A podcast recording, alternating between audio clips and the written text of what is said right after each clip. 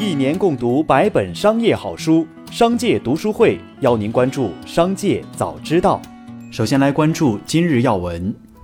近日，一白金卡旅客向集团党委书记反映海航空姐蹲路边冻得瑟瑟发抖后，多位高管凌晨着夏装体验北京寒风，引发关注。该旅客在该相关新闻下回复称：“我也是普通旅客，机缘巧合认识领导，只是提点建议罢了。”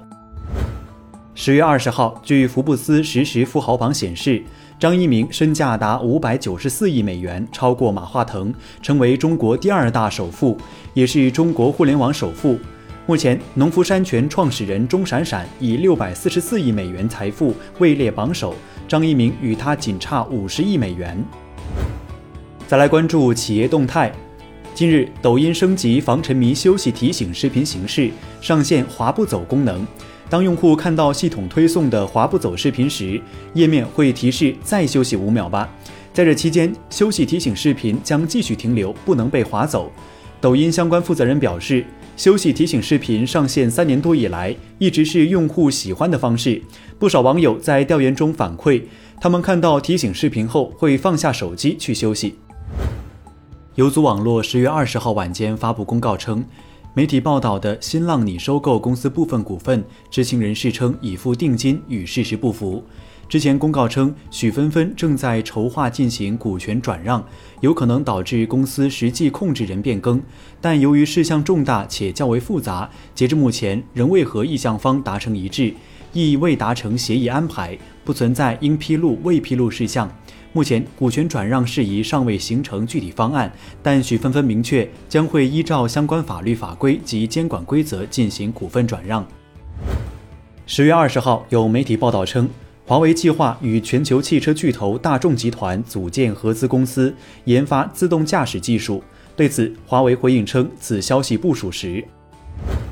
十月二十号，央行行长易纲在二零二一年 G 三零国际银行业研讨会的发言中谈到恒大的事件时称，恒大是一家房地产公司，目前的主要风险是到期债务未能偿还，部分工地停工，已预售的房产按时交付有不确定性。总体而言，恒大风险是个案风险，对金融行业的外溢性可控。我们应对恒大事件的原则是严格按照法律规定的受偿顺序，充分尊重并保护债权人和产权人的合法权益。在此过程中，尤其是要保护好已购房消费者的合法权益。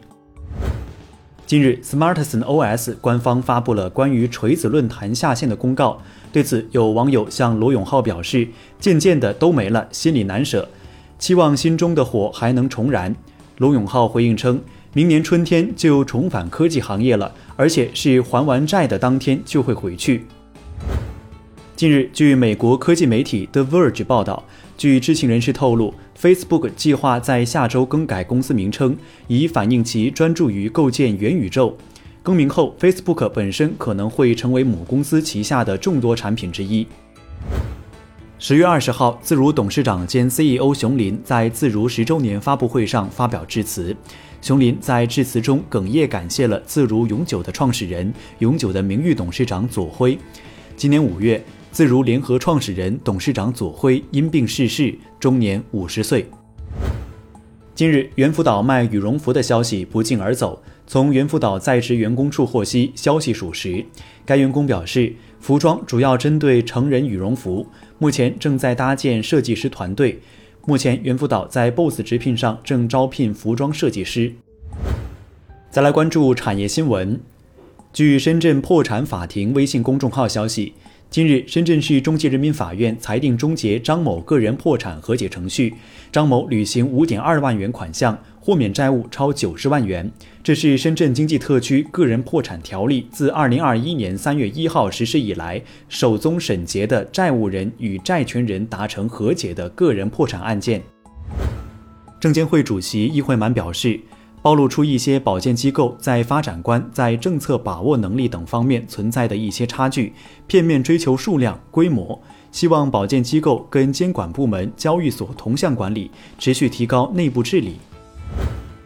十月二十号，国家发改委在新闻发布会上表示，将清理清单外的特色小镇，对此前已建设或命名的特色小镇进行全面审核，对不符合要求的进行清理或更名，特别是对虚假虚拟的特色小镇要坚决清理。同时，切实防止清单外的单体项目命名为特色小镇，确保清单内的特色小镇严守底线。督促地方政府加强监测、监督、监管，对违反五条底线的行为限期整改，对性质严重的抓紧清理，发现一起处理一起，做到零容忍。最后，再把目光转向海外，《华尔街日报》援引知情人士的话称，盖茨承认发送这些电子邮件是个坏主意，并同意停止。董事会决定不采取进一步行动，因为盖茨没有与这名员工进行身体接触。近日，美国鞋类经销商和零售商协会写信给美国总统拜登，称美国童鞋价格已经达到七十多年以来最高水平，对那些负担不起的美国人造成了巨大冲击。信中称，供应链成本上升是童鞋价格上涨的重要因素，但真正因素是关税。该协会表示。在美国销售的所有商品中，童鞋的进口关税属于最高水平之一。美国童鞋进口关税通常从百分之二十或百分之三十七点五起步，最高可达百分之七十左右。信中呼吁拜登总统取消针对童鞋的三百零一项关税。以上就是本期《商界早知道》全部内容，感谢收听，下次再见。